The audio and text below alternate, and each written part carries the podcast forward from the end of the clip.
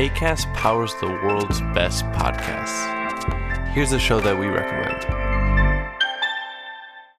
This is Roundabout Season 2, and we're back to share more stories from the road and the memories made along the way. We're talking rest stops, if we're stopping to get gas. You will be timed. you will be for sure. Misguided plans. I grew up in the city, so I have like, you know, a healthy fear of real extreme darkness. this was like wilderness. A lot of laughs. Y'all weird, but you, yeah, you, you were different. Like you were real different, bro. I can't really put my finger on it. And so much more. Just goes to show that unexpected things sometimes are the best when it comes to a road trip. Roundabout Season 2, presented by Nissan, is live now with new episodes rolling out every Thursday. Listen and subscribe wherever you get your podcasts.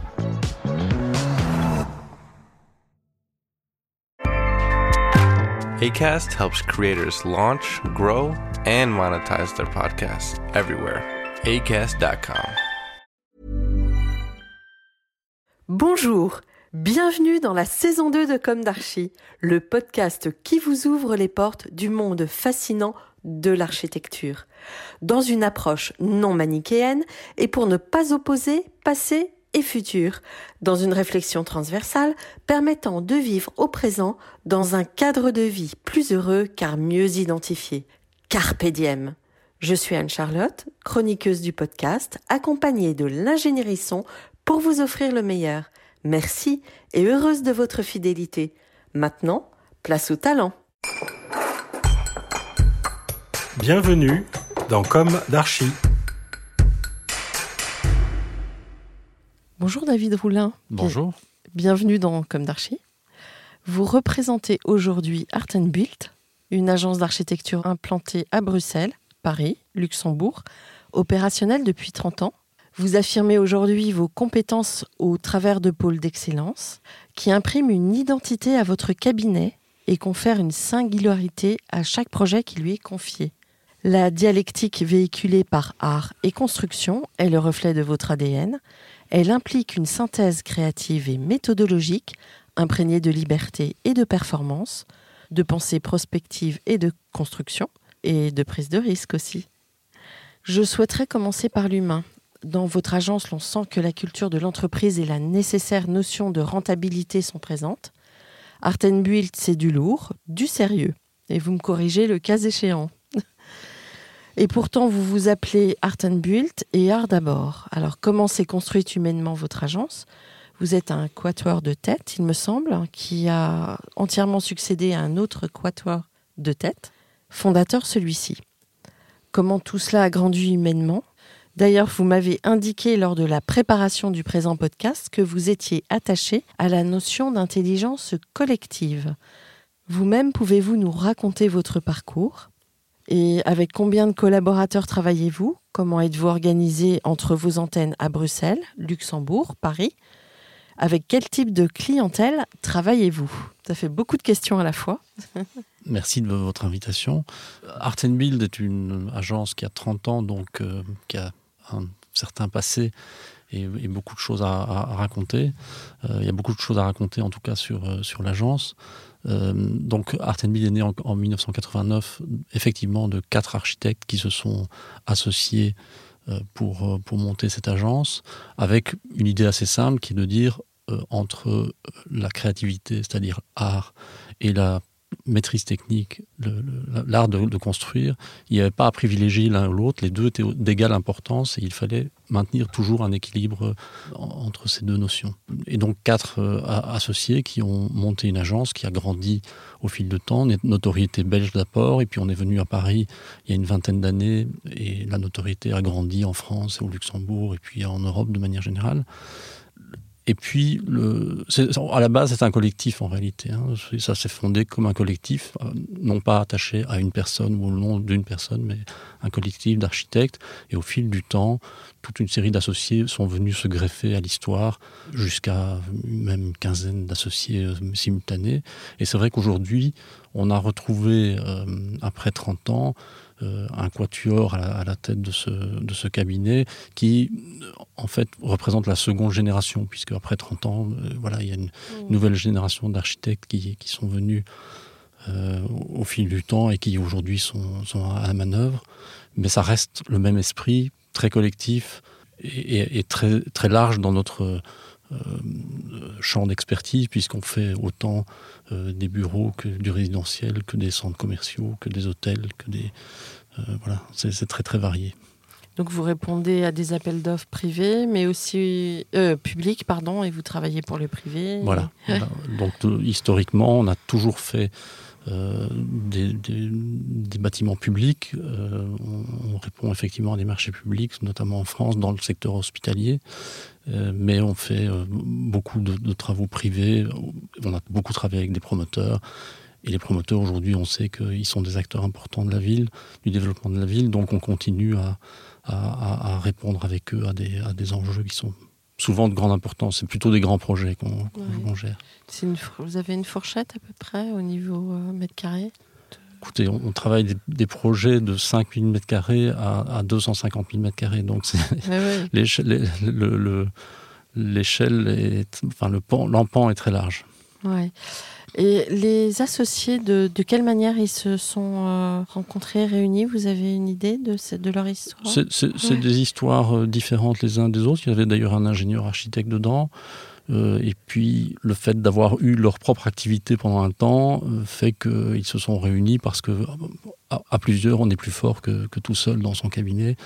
Et je crois que la logique, elle est un peu la même pour, pour tous ceux qui sont là, c'est de, se dire, c'est quand même un métier assez ardu, besogneux, et, on est content d'avoir des partenaires avec qui partager les bonheurs, mais aussi les, les, les péripéties. Ouais.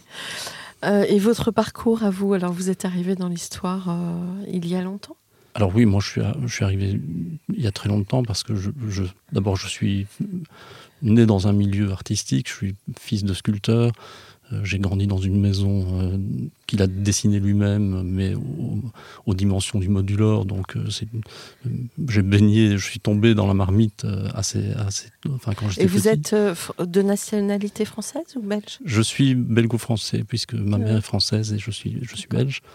Et, et, donc, je suis naturellement, à la sortie des études, quand j'ai commencé les études d'architecture, j'ai rencontré un des fondateurs de, du cabinet euh, qui lui-même était plasticien, à la fois euh, artiste et, architecte, et euh, qui m'a emmené comme stagiaire à ses côtés. Et c'est là que j'ai commencé à, nouer une relation avec le, cabinet. Donc c'est assez, vieux. Hmm, d'accord. Et donc vous avez réussi à grimper?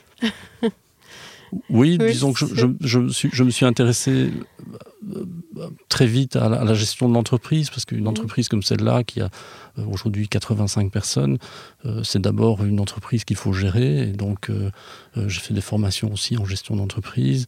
Et je me suis beaucoup intéressé à la notion de, de, justement d'intelligence collective, la manière dont on, on, est organisé, la manière dont on communique et quel est exactement l'ADN de l'entreprise, comment on peut la définir, qu'est-ce qu'on a comme valeur ajoutée, qu'est-ce qu'on a à dire sur le, sur le secteur de l'architecture et de l'immobilier.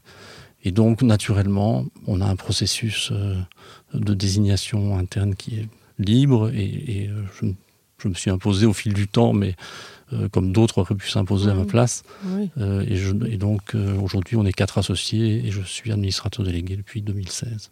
D'accord. Et vous êtes euh, diplômé de D'une école d'architecture à Bruxelles qui, est euh, le, qui vient des Beaux-Arts et qui est intégrée à l'Université libre de Bruxelles. Hmm, d'accord. En fait, euh, les écoles d'architecture se sont transformées, se sont détachées de l'enseignement des Beaux-Arts, c'est ça? Exactement.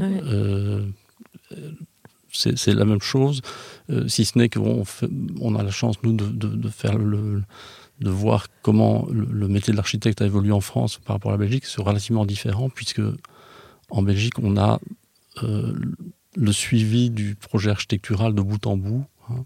euh, alors qu'ici, en France, on a eu tendance à, dissocier la partie exécution de la partie conception. Ça fait une, différence sur laquelle qui, nous a permis aussi d'avoir une certaine notoriété en France grâce à oui, une crédibilité. voilà. voilà. Mmh.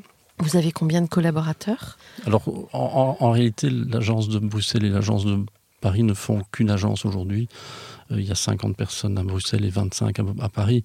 Mais les, deux équipes fonctionnent de manière complètement euh, en synergie complète. Il y a des collaborateurs qui travaillent sur des projets en, en France et vice-versa.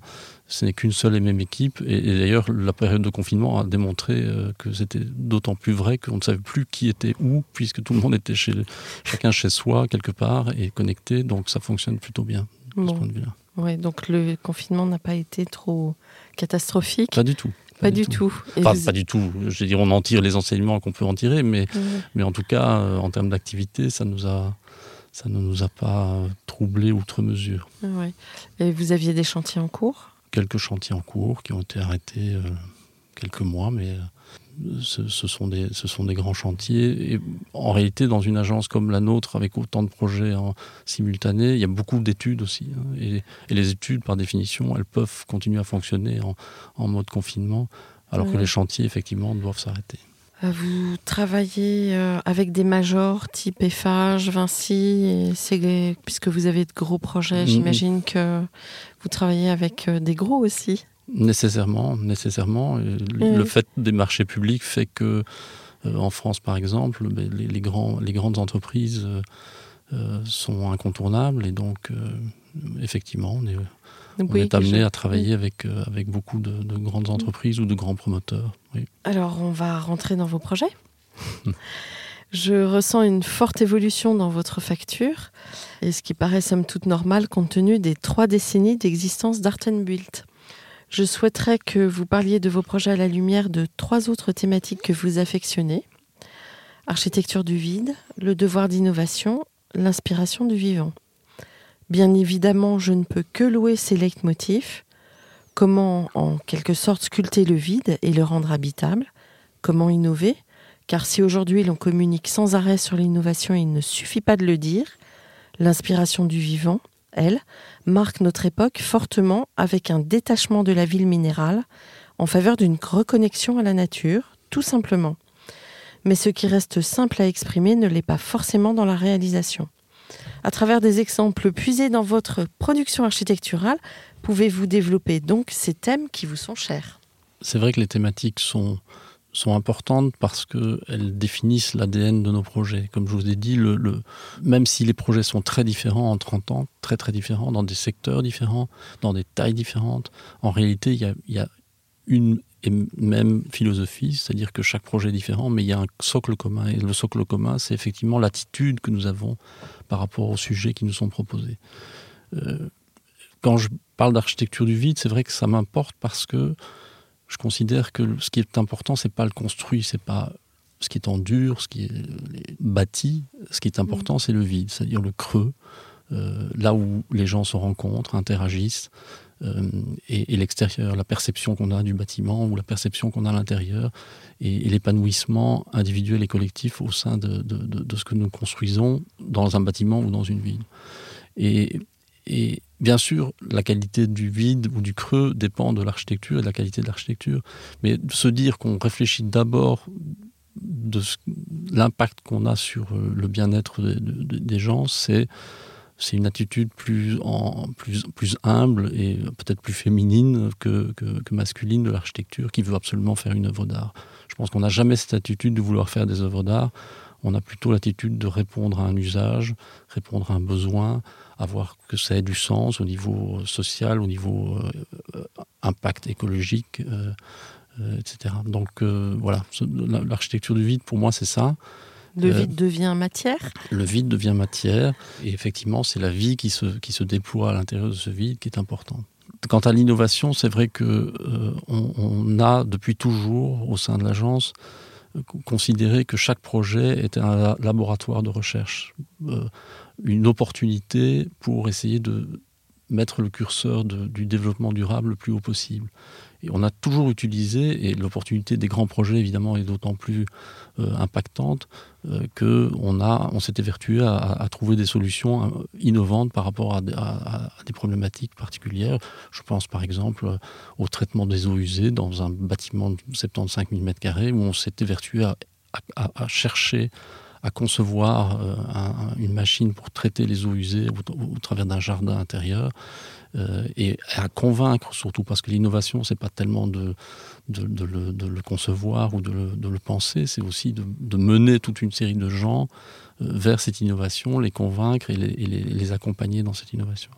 Et donc c'est un thème qui, est récurrent et, ces dix dernières années, on l'a même concrétisé au, travers d'un laboratoire de recherche et développement au sein de l'agence. C'est-à-dire qu'on consacre une partie des heures que les, collaborateurs euh, euh, passent à faire de la recherche pure parce que nous pensons que nous avons un rôle à jouer et que, ce rôle, l'impact que nous avons sur l'environnement, euh, c'est une responsabilité énorme. Alors la responsabilité est collective, mais elle, commence par celui qui, prescrit, qui, conçoit. Hein. chaque geste que nous posons euh, a un impact sur euh, l'environnement, sur, la vie, sur le social.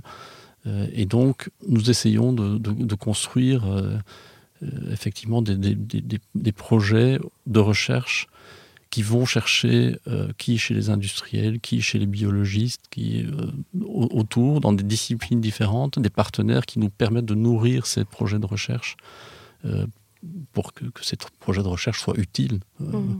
pour nos projets et pour les, gens qui ont, qui ont l'usage de nos bâtiments. Et euh, en fait, euh, quand vous dites que vous fonctionnez comme un laboratoire, donc vous testez les matériaux, vous faites pousser euh, des plantes, je, dis peut-être n'importe quoi, mais, vous pouvez peut-être l'illustrer. Oui, c'est vraiment d'abord une conviction ou une intuition, je dirais. Intuition, on vient, on vient de, lancer une, une, collection de petits ouvrages qui s'appelle Intuition, parce qu'en réalité, nous, comme architectes et comme concepteurs, on a des intuitions et après, on ne fait que vérifier nos intuitions et essayer de les transformer en réalité. Et donc, euh, je vous ai parlé du traitement des eaux usées, mais je pourrais vous parler par exemple de, des protections solaires à mémoire de forme, euh, qui, sont des fleurs euh, qui s'ouvrent et qui se ferment uniquement par l'apport solaire. Euh, parce qu'on a utilisé euh, ce qu'on appelle un bilame, c'est-à-dire un matériau à mémoire de forme qui, qui s'ouvre et qui se referme en fonction de la chaleur. Qui réagit à la chaleur. Voilà. qui réagit à la chaleur. Et, et, euh, et ça, c'était une intuition. Et puis, on l'a, on l'a proposé dans un projet, puis dans un second. Et puis, pour finir, il faut que ça devienne une réalité. Donc, on a intéressé un industriel à nous accompagner. On a fait des tests, on a fait des prototypes qu'on a exposés. Et puis, pour finir, on, on a un projet, par exemple, comme le, Centre international de recherche contre le cancer à Lyon, dans lequel on va l'appliquer. Et donc, euh, ça peut être coloré, cette, euh, ce... oui. ça a un côté psychédélique. Euh. Ça, pourrait, en tout cas. Ça pourrait. Je dirais que. Quand vous le décrivez. Je, dirais, qu'ici, on, est plutôt dans la vérité de la technologie et de la matière. rien n'empêche d'en faire quelque chose de décoratif, mais c'est pas le but en soi. Le but, c'est d'être, c'est que ça ait du sens au niveau euh, c'est-à-dire d'avoir un, dispositif qui, euh, qui s'affranchit de, de, comment dire, de l'énergie pour fonctionner, qui est, qui est donc euh, passif, hein, une, protection passive. Mmh. Mais qui peut représenter un apport esthétique, j'imagine en tout cas métaphorique, c'est-à-dire que comme là on, l'a dessiné comme des fleurs, ben c'est, voilà, c'est le rapport à la nature, c'est le rapport au, fait, hein, comme je dis souvent, la nature n'a pas attendu les architectes et les ingénieurs pour concevoir des formes idéal, parfaitement adapté à un contexte et un usage. Ben, c'est ça, c'est euh, s'inspirer de la nature, c'est faire des, des, éléments qui fonctionnent, qui, qui utilisent le moins de matière possible, mais pour avoir un, un, impact le plus positif. Ce qu'il y a de sûr, c'est que nous pensons que euh, les scientifiques et on l'a vu encore avec, euh, avec la crise sanitaire qu'on vient d'avoir, euh, on, on, pas mal de réflexions et de solutions euh, et qu'il il suffit d'aller les, trouver et de, les rencontrer et de les, et de les faire participer à nos projets pour, pour avoir des solutions, enfin pour proposer ou pour euh, traduire dans l'architecture des solutions qui ont du sens. Donc s'inspirer de la nature, ça veut tout et ça veut rien dire, mais, mais, mais par exemple quand on, parle, quand on parle de biophilie, par exemple, qui est, euh, qui est un sujet que tout le monde utilise aujourd'hui, hein, et qui est le principe d'avoir un impact positif sur son organisme du fait de la perception du, du naturel, euh, c'est euh, comment dire ça c'est de tout temps que, que, c'est quelque chose. Mais par contre aujourd'hui c'est objectivé par les scientifiques Ils Mm. savent mesurer l'impact que ça a sur le, le bien-être. Et donc, avoir de la lumière naturelle dans son espace de travail plutôt que de la lumière artificielle, ça a un impact positif. Mm. Le végétal, la même chose. Euh, et donc, aujourd'hui, les scientifiques apportent des réponses à des solutions qu'on avait intuitivement euh, depuis toujours. Moi, je me souviens que euh, dans, dans les grands immeubles de bureaux qu'on faisait déjà il y a 15 ans au sein de l'agence, on, on développait cette notion de lumière naturelle dans, dans tous les plateaux bureaux, on développait cette notion d'espace non, non strictement nécessaire, juste pour la, le- la rencontre, le bien-être. On n'a pas le, le- le monopole de ça, c'est juste qu'on Oui, a une sûr. certaine cohérence par rapport à ce que nous faisons depuis toujours. Vous êtes arrivé à Paris euh, grâce à un projet ou qui- Alors historiquement, ça date d'il y a 20 ans, historiquement, on a accompagné des promoteurs belges qui s'intéressaient euh, au, territoire, euh, au territoire parisien au départ. Mhm. Euh, C'est comme ça que l'histoire est venue. Et puis, et, euh, et puis après, après, on, on s'est installé, on a développé des projets ici, euh, par exemple à, à, à Gennevilliers. Et puis on s'est intéressé au secteur de la santé dans lequel on avait une certaine expertise et puis on- avec une certaine réussite. Et, euh, et voilà, aujourd'hui on fait des projets dans toute la France, euh, D'accord. dans tous les Et vous avez des projets emblématiques que vous pouvez citer à Paris? Euh, Bah, Pour nos, nos auditeurs. euh, Mais à, Pa- à. Paris, dans les projets réalisés, euh, c'est, c'est, euh, je parlerai de, du, du- de Carré 92, qui est un, un- un business park qui se trouve à Gennevilliers, dans lequel il y a le siège de chèque déjeuner, par exemple, Oui. ou le siège de Thales Communication et Sécurité. Euh, à Paris intramuros, euh, bah, le projet emblématique de notre savoir-faire, c'est, le projet Opalia qu'on a fait euh, Porte d'Ivry euh, dans le 13e arrondissement, Ouais, qui est un bâtiment en boîte huit huit- huit niveaux. on va Et puis là, on vient de gagner le, le- la rénovation et l'extension de l'Institut Curie dans le 5e arrondissement. Ouais, Voilà. Et puis il y a des projets d'hôtels qui vont sortir dans, dans pas longtemps. D'accord. Et l'Institut Curie, donc c'est euh, c'est vraiment au cœur de Paris. Ça Oui. va commencer quand? Ça, ça- ça commence par, par gagner un concours et puis, euh, et puis beaucoup, de, pressé. beaucoup de mois et, et- Ouais. et- et d'années de- de- de- d'études pour le, C'est pour le développer. combien de surface? Je ne peux pas vous dire combien de surface c'est, parce que c'est un, c'est un- c'est un îlot assez, assez, assez vaste et on, on s'occupe de la rénovation de l'ensemble, et puis avec une, une petite extension pour de l'hébergement. Euh, mais c'est un projet assez, assez marquant parce que, euh, parce que c'est à la fois notre savoir-faire, le- le- le- la santé, les laboratoires, et puis, euh, et puis la partie hébergement dans lequel on va euh, introduire la notion de construction bois et d'empreinte écologique positive qui dans le secteur de la santé est, est- est plus difficile à faire entrer que, que dans d'autres secteurs. hein. Le, le, le secteur de la santé est assez traditionnel dans sa manière de, de- de travailler et, et- et de, et de construire, et Très- notamment en, Très réglementé. Réglementé. Oui, c'est surtout, vous- surtout ouais. c'est pas tellement une question de réglementation, à mon sens, c'est plutôt une question de. C'est valable chez tout le monde, c'est-à-dire de rester sur ce qu'on sait faire et ce qu'on a toujours fait, et peu importe si on dépense énormément d'énergie inutilement. euh, et alors que maintenant, on ne peut plus avoir cette attitude, on est obligé d'avoir une, une conscience de, de l'impact qu'on a sur l'environnement, et, et donc on essaye petit à petit de bouger les lignes. quoi. Donc dans ces projets-là de euh, santé, vous avez vous travaillez sur quel, euh, type de programme? Alors on travaille sur des grands programmes parce que euh, hospitalier, laboratoire, hospitalier laboratoire, mais par exemple on est occupé actuellement, on est occupé actuellement, on est occupé depuis 2000 sur l'hôpital de Nantes, qui est le plus grand euh, ah projet euh, de ah, euh, c'est avec... Jean-Philippe Pargan. Avec Pargan, oui. Mm, mm. C'est un, très grand projet qui sera inauguré en 2026, donc c'est une histoire longue, hein. 2013-2026, c'est 13 ans. Mais c'est passionnant parce que c'est un projet qui est plus qu'un hôpital, c'est un quartier hospitalier Mm. euh, qu'on a conçu comme un, quart- un quartier avec ses places, ses rues, euh, ses bâtiments séparés des uns des autres, avec la notion de bâtiment désamarrable, c'est-à-dire que si demain on n'a plus besoin d'autant de mètres carrés, plus besoin d'autant d'hébergement, etc., ou bien qu'on doit le transformer en, Il faut envisager en- la mutation. la mutation, la convertibilité, on l'a vu avec le, avec le Covid. euh, donc ce projet est complètement, euh, a complètement du sens par rapport à, à- à l'évolution de la ville, hein, dont on dit, nous disons que la ville est comme un organisme vivant qui est, qui est susceptible d'évolution, ou les, en, en évolution permanente en réalité. Ce projet, ce très gros projet, il se situe sur, euh, à l'endroit de l'hôtel-dieu euh, actuel, du CHU. Non, non, Euh, il se situe sur l'île de Nantes. Ah oui, sur l'île de Nantes. C'est tout le redéveloppement de l'île de Nantes. ça ouais, fait partie. ouais. euh, Donc vous travaillez avec la Samoa, c'est ça? Absolument. Ouais. absolument. D'accord. Et donc euh, c'est à peu près en mètres carrés, ça? C'est 250 000 mètres carrés.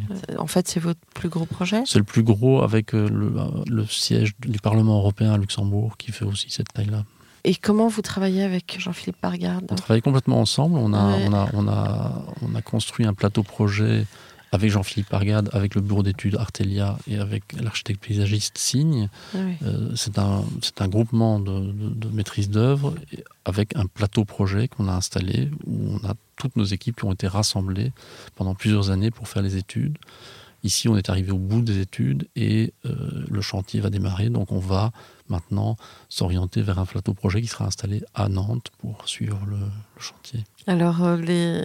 comment dirais-je, votre équipe va déménager à Nantes. Vous avez déjà anticipé ça Vous- Ou vous allez euh, recruter sur place? Je- on sait, on sait qu'on va construire un, un- un- un plateau là-bas et puis que certains Oui, vont se déplacer, que d'autres vont être engagés sur place. Et puis Ouais, voilà. voilà. Non, mais C'est- peut-être que certains Nantais peuvent déjà se, se préparer, se positionner. absolument. Voilà. Les postes actuellement, on les laisse pas euh, Non, non, courir. vous avez raison. voilà. Bon. Alors, pourriez-vous nous parler plus en détail de deux de vos projets, l'un bruxellois, l'autre parisien? Donc, les docks à Bruxelles, projet mixte d'activités de commerce et de loisirs au nord de Bruxelles.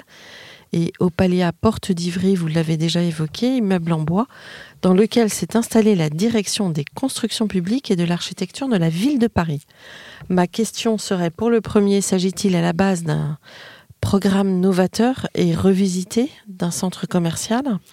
Pouvez-vous nous éclairer sur le calendrier du projet et sur les choix formels de votre architecture? Concernant le second, pourriez-vous nous parler des conditions de cette commande, du parti architectural et des solutions bois que vous avez développées? C'est déjà un, un beau pack Je- de oui. questions. Je peux faire une heure sur les deux sujets. Oui, je- Mais- Non, non, je vous. je vous. Mais euh, non, mais par contre, c'est deux projets qui sont assez emblématiques de notre manière de fonctionner, c'est-à-dire Ouais. l'attitude que nous avons par rapport au projet. Euh, Le, le projet Docs Bruxelles, c'est effectivement un, un- un centre mixte, commerce, activité, loisirs. Euh, mais au départ, c'est pas ça la demande. Au départ, c'est un, un acteur de l'immobilier retail qui vient chez nous en disant on a identifié au nord de Bruxelles comment, un manque d'infrastructures commerciales Mm. euh, et nous souhaitons nous positionner sur euh, un terrain qui est une ancienne friche, hein, enfin qui est une friche industrielle euh, en bordure du canal. Euh, et classiquement, il aurait voulu qu'on fasse un retail park comme on voit en périphérie des villes. Et nous avons travaillé avec lui pour définir mieux ce programme euh, et l'upgrader parce que, un, il fallait attirer du monde dans une zone qui était très peu sexy, très peu attractive. Et deux, il fallait aussi euh, faire un projet qui puisse attirer des, enseignes euh, qualitatives. Et puis trois, il fallait aussi convaincre les autorités que construire ce projet à cet endroit-là avait du sens et en tout cas, on pouvait obtenir les permis. Donc on, on a commencé cette aventure en 2006, on a livré le bâtiment en 2016, ça a mis 10 ans, mais en réalité, trois ans de chantier. Donc euh, sept ans pour euh, obtenir les permis, euh, convaincre et porter un projet qui était volontairement audacieux et comment dire ambitieux dans, toutes ses dimensions, parce qu'il y a multicouches. hein, et, D'abord, c'est un site industriel, c'est le premier bassin industriel bruxellois. Donc il y avait un côté patrimoine, industriel. Que vous avez préservé Qu'on a préservé en partie. Euh, et donc, il y a eu toute une étude sur, euh, sur le patrimoine de ce fait-là, donc avec des acteurs euh, locaux qui étaient très attentifs à ce qu'on allait en faire. Donc, on a préservé une partie du bâtiment. Il y a toute la mémoire du site. Il y a un musée qui a été installé dans un des bâtiments. donc, ça, c'est déjà un sujet. Et puis, il y a tout l'aspect commercial. Et puis, nous avons greffé à cela la question de l'ambition environnementale. en 2006, on n'était pas encore aussi loin que, ça sur, euh, sur ces aspects-là, mais on, a dit il faut que ce bâtiment soit exemplaire en termes d'empreinte écologique, et donc on a travaillé sur ces notions euh, d'empreinte écologique. Et donc on a, au fil du temps, greffé toute une série de dispositifs qui en font effectivement un projet euh, atypique. Je reviendrai sur l'aspect commercial après, mais atypique en termes d'empreinte écologique, par exemple parce que toutes les, toutes les zones dans lesquelles on circule, hein, ce qu'on appelle un mall, toutes les zones dans lesquelles on circule, c'est comme des places et des rues avec des bâtiments qui le bordent. C'est vraiment comme un, morceau de quartier qu'on a construit. Mmh. Et toutes ces rues et places ont été couvertes d'une très grande verrière, mais en étant à l'air libre. C'est-à-dire qu'on ne voulait pas climatiser ces espaces inutilement.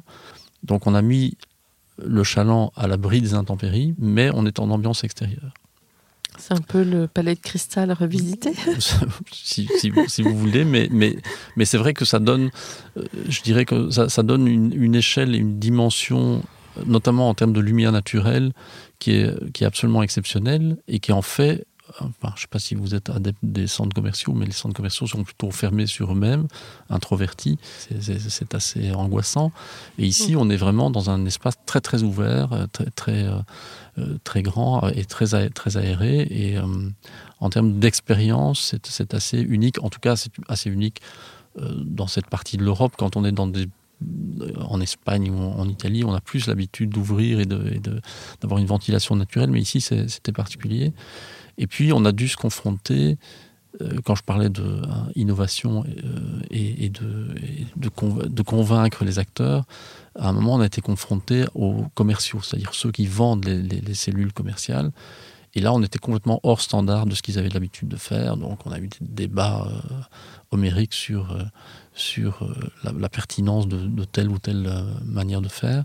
Mais on a, résisté et, le promoteur euh, a, résisté avec nous, c'est-à-dire qu'il était acteur du, changement et, il nous a suivis dans cette voie et, avec raison parce que il a, commercialisé 100% de son, site rapidement et il a revendu le, projet à des Canadiens à, un très bon, prix, donc ça avait du sens.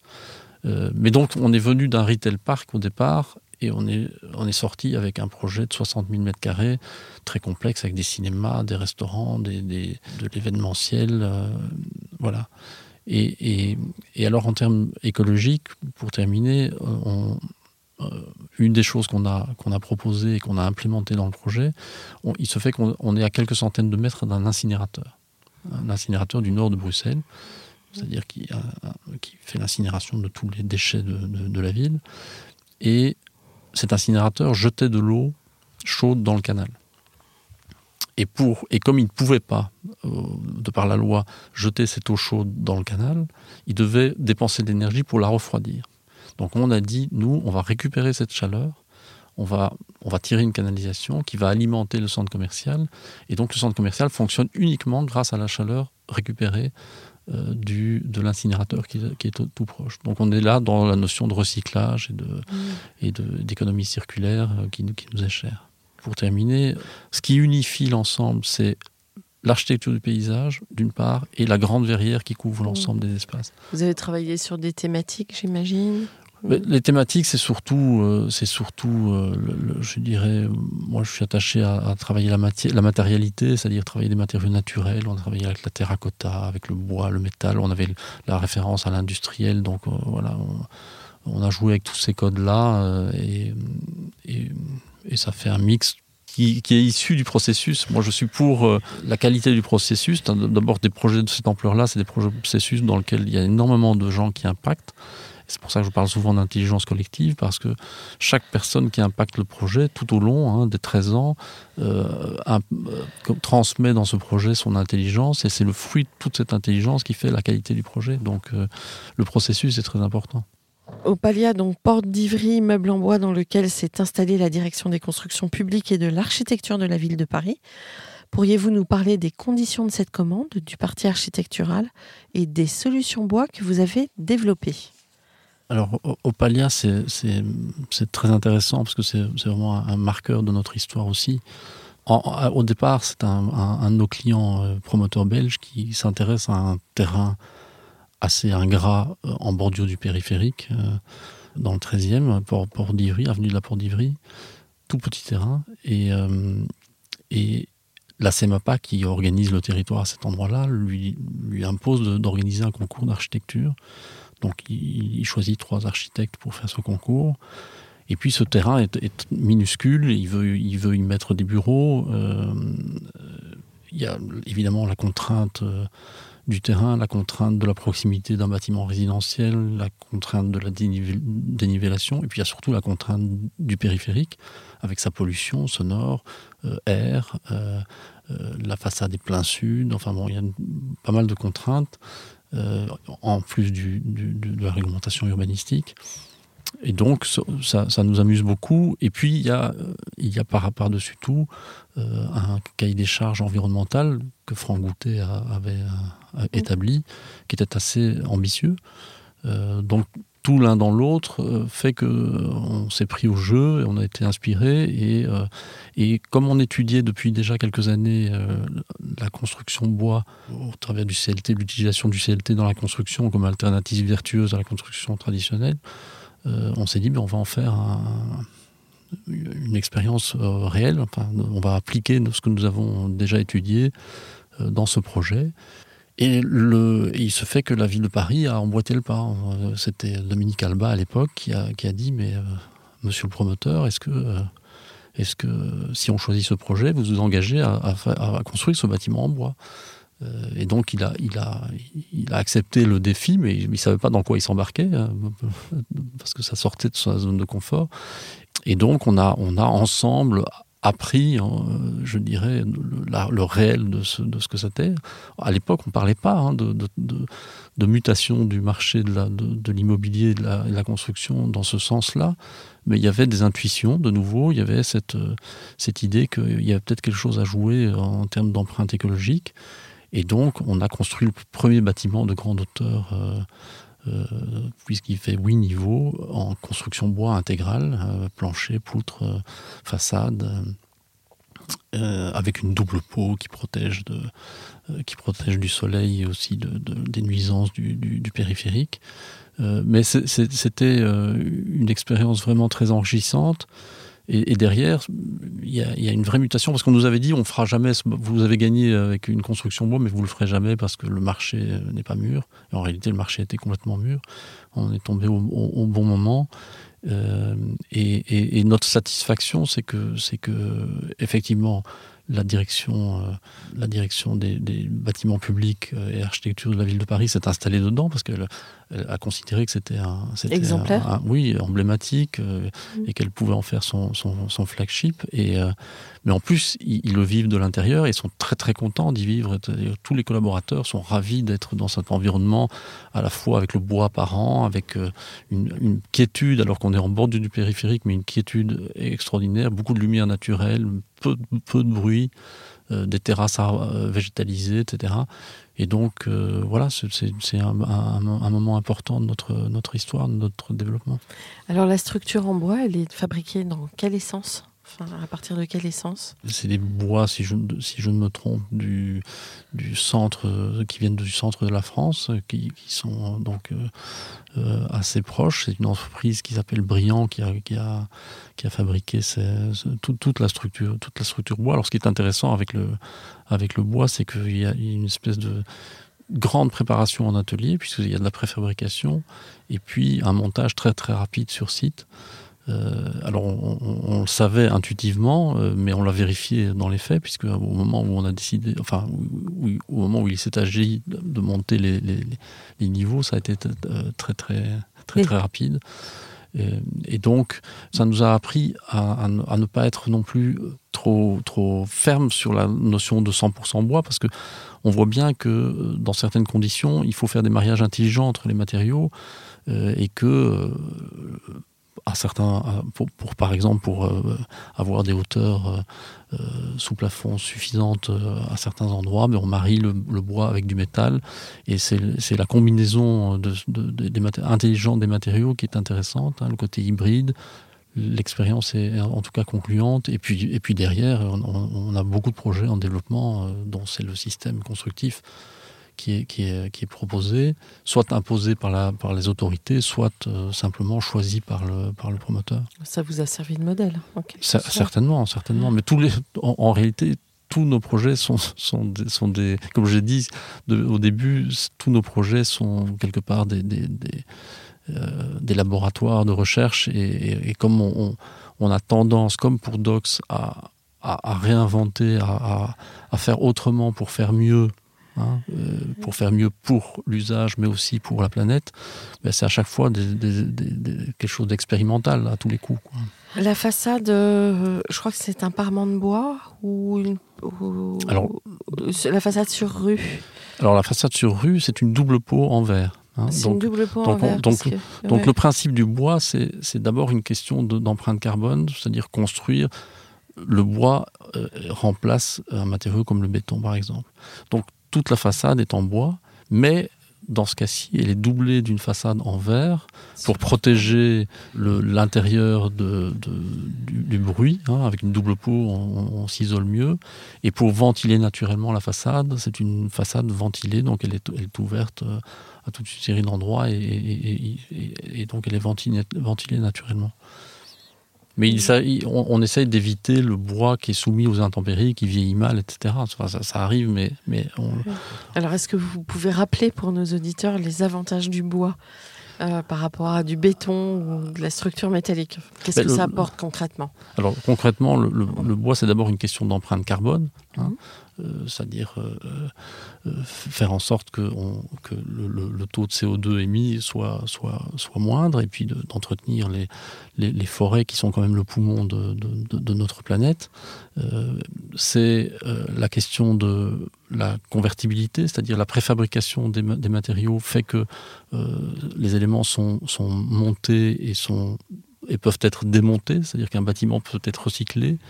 Et les, éléments, les, matériaux, plutôt que d'être détruits, concassés et, euh, et, et, jetés et stockés quelque part, ben, ils peuvent être recyclés. Euh, c'est la question de la biophilie, j'en ai parlé tout à l'heure, c'est-à-dire l'aspect euh, du bois apparent qui fait qu'il y a un bien-être sur, l'organisme. c'est la question de la pénibilité des ouvriers sur chantier, hein, un chantier qui est comme ça sec euh, et qui va très vite mm. et, où tout est, préfabriqué en atelier, bah, c'est beaucoup moins pénible pour les, pour les ouvriers. Et le coût de la matière elle-même, c'est un sujet ou pas? Alors pour moi, c'est pas un sujet. Pourquoi? Parce que je vais vous raconter une anecdote. Euh, c'est pas un sujet dès lors que le marché se met au diapason. Mm. C'est-à-dire que quand personne ne construisait des grands bâtiments en bois, ça coûtait cher de le faire. À partir du moment où on a quelque part imposé ou euh, généralisé dans toutes les villes de France euh, et que les grandes entreprises se sont mis au diapason de ce qui devenait une nécessité ou une imposition ou une nécessité, à ce moment-là, les prix euh, se, se, mettent aussi au diapason. On, a vécu ça, nous, en Belgique, avec le, les bâtiments passifs. Quand les autorités ont imposé les bâtiments passifs pour les immeubles de bureaux, le marché a dit « Ouh là là, ça va coûter beaucoup plus cher ». À partir du moment où c'était une imposition et que tout le monde s'est mis au diapason, ben, aujourd'hui, on construit passif et ça coûte le même prix que ce, que ça coûtait à, l'époque. Et euh, dernière question sur ce sujet, la pérennité, à votre avis, est-ce que euh, il n'y a pas longtemps, j'ai euh, rencontré un architecte qui a pignon sur rue en France, qui me dit ah, on va bien rigoler dans 20 ans. Qu'est-ce que vous pensez de ça? Ben, On a alors j'ai envie de dire, on a toujours construit en bois. Il, y a bah il, y a des bâtiments remarquables qui sont construits en bois et qui sont toujours euh, debout. Donc, Venise, euh, la, question, la question de la pérennité, elle, est absurde parce que tous les matériaux vieillissent. Tous les matériaux vieillissent. Euh, je veux dire, le pont à Vérone qui s'est écroulé parce que le, parce que le béton s'est désagrégé, je veux dire, c'est, on, peut en rire aussi.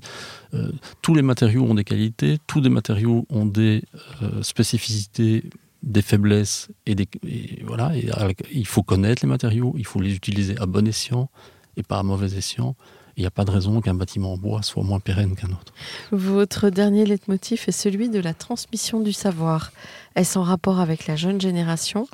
Pour conclure, qu'auriez-vous à dire aux actuels étudiants en école d'architecture? Alors, la, transmission du savoir, je, l'ai euh, emprunté à Jacques Attali qui dit la transmission du savoir est la condition du progrès. Euh, quand j'ai lu cette phrase dans un de ses livres il y a une dizaine d'années, je, me suis approprié cette, cette, phrase parce que je crois fondamentalement, au même titre que je pense que l'architecture ou la conception du cadre de vie ou de la ville est un processus collectif, d'intelligence collective, au même titre, plus on partage notre savoir, notre connaissance, notre savoir-faire, nos recherches, plus on les partage, plus on s'enrichit parce que les autres partagent aussi. Hein. Euh, et donc, depuis 2008-2009, euh, euh, j'ai souhaité, nous avons souhaité organiser des grandes conférences pour essayer de sortir le secteur traditionnel de la construction et de l'immobilier de, son, de sa zone de confort et de ce qu'il a l'habitude de, faire et d'entendre, en allant chercher des personnages qui, justement, élèvent le débat à un autre niveau. Et le premier qu'on avait invité, c'était Michael Brongard, qui euh, personne ne connaissait, et qui parlait de cradle to cradle. C'est lui qui a, mmh. qui, a, qui, a, mis ça en place. Personne ne connaissait ça, ni en Belgique, ni en France. Et on l'a invité à venir parler de, de, cela. Et ça a, euh, je dirais, fait un, un électrochoc au, au sein du, au sein du secteur. Et donc, régulièrement, euh, on organise des grandes conférences. J'avais invité Jacques Attali, dans un autre registre, j'avais invité euh, Oraito, euh, dans un tout autre registre. mais c'était pour varier les plaisirs. Et, puis, on a continué. Aujourd'hui, on fait un cycle de conférences qu'on appelle le champ des possibles. On a invité récemment Carlos Moreno, par exemple, ou euh, Yves Waynan, qui est le, directeur de, du pôle euh, de recherche sur le bois, la construction bois à, l'EPFL. Vous faites ça à Bruxelles À Bruxelles, à Paris. On a fait à Paris. On va en faire une à Paris euh, début, mmh. début de l'année prochaine. en novembre dernier, on a fêté nos 30 ans au musée d'histoire naturelle à, Paris et on avait invité Bertrand Picard, par exemple, parle pas du tout d'architecture ni de ni de ni d'immobilier, mais qui, euh, euh, pour moi, incarne la notion d'exploration et d'innovation euh, pour se dire ben voilà ce qui n'était pas possible à ce moment-là, on l'a rendu possible à force de, conviction et de, et d'entraîner tout le monde dans un sillage qu'on a tracé. Donc c'était assez inspirant et, et donc c'est important pour nous de, réunir comme ça ce tout le monde autour de cette notion-là pour partager, parce que on ne peut pas faire de l'innovation ou de la ou, inventer de nouveaux codes si on le fait seul dans notre coin. On est obligé de, d'agréger tout le monde autour des mêmes convictions et, et puis c'est une responsabilité que tout le monde a. On a une responsabilité collective par rapport à notre impact sur la planète et, euh, on ne peut pas on ne peut pas agir tout seul dans votre coin. Non, non. Voilà. Mhm. Bah, c'est pour ça que c'est pour ça qu'on a on, était signataire euh, de la de, on, a, initié la version française de Architect Declare euh, en disant mais mettons-nous tous ensemble pour aussi signer cet engagement des architectes à faire en sorte que demain on construise autrement que vous parlez de la frugalité heureuse, non? C'est pas ça. C'est un autre, c'est une autre, bah, c'est une autre, c'est une autre manière de faire. Euh, mm. on est aussi signataire de, la frugalité heureuse parce que euh, toute initiative est bonne à, bonne à prendre. En, réalité, et, et, Philippe Madec est, est, tout à fait pertinent dans son discours. Euh, et, voilà, on a une responsabilité. Chaque geste que nous posons dans, l'espace, dans la ville, chaque euh, concept que nous développons a un impact sur la vie des gens, sur l'environnement, sur le social, sur le culturel. Et donc, euh, il faut être conscient de cet impact. Bien sûr. Alors, le dernier mot, peut-être pour les étudiants en école d'architecture, enfin, en tout cas pour la génération future? Oui, alors les étudiants ou les jeunes parce que tout à l'heure, vous disiez la transmission du savoir, ça s'adresse aux, jeunes générations. En réalité, les jeunes générations, je le remarque avec mes enfants, mes propres enfants, n'ont pas besoin de nous pour leur dire ce qu'ils doivent apprendre ou pas apprendre, parce qu'ils sont tellement connectés, tellement euh, curieux de tout, qu'ils euh, ont accès à une connaissance que nous n'avions pas et qui est, inouïe. Euh, donc aujourd'hui, les, jeunes étudiants en architecture, quand on me pose la question, je dis voyager, voyager, voyager, euh, aller voir ailleurs, euh, rencontrer, faites mille choses, mais ne, ne, et, ne croyez pas que le, métier d'architecte est un idéal absolu et, un but en soi. Ce qu'il faut, c'est prendre conscience de, notre valeur ajoutée et essayer de la porter euh, partout où on peut collaborer sur des projets. Bah, écoutez, merci beaucoup David. On va se retrouver très très bientôt pour une petite interview en anglais. Mais merci pour votre témoignage. Merci à vous. À bientôt. À bientôt. Au revoir.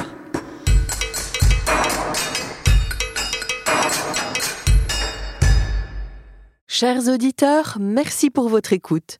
N'oubliez pas de retrouver nos sujets en avant-première sur Instagram à l'adresse comme Podcast.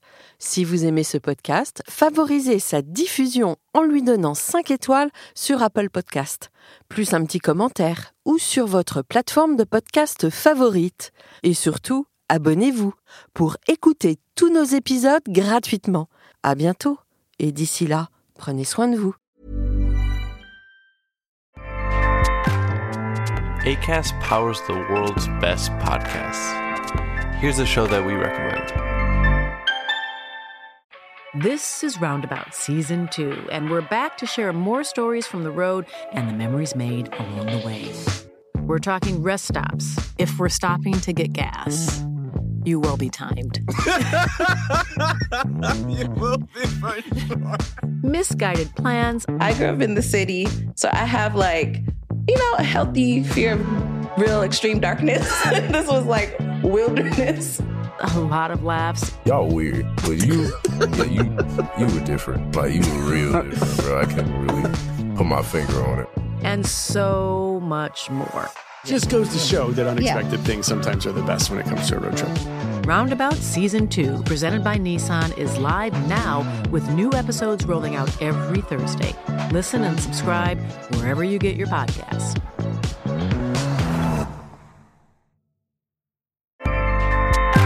ACAST helps creators launch, grow, and monetize their podcasts everywhere. ACAST.com.